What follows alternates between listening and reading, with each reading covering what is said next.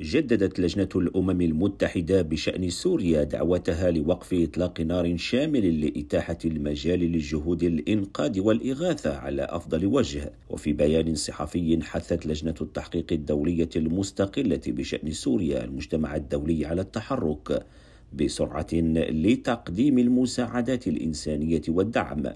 ودعت جميع الأطراف إلى ضمان وصول المساعدة الإنسانية فورا وبدون قيود إلى كل المناطق المتضررة من الزلزال لتقديم المساعدات المنقذة للحياة. وحذرت اللجنة من أن الزلزال الذي يعتبر الأقوى في المنطقة منذ عقود سوف يؤدي إلى تفاقم المعاناة في بلد دمرته أصلا الأزمة والحرب منذ 12 عاما.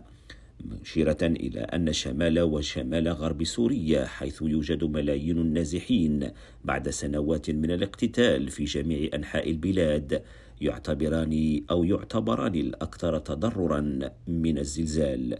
كريم عويفياريم راديو نيويورك.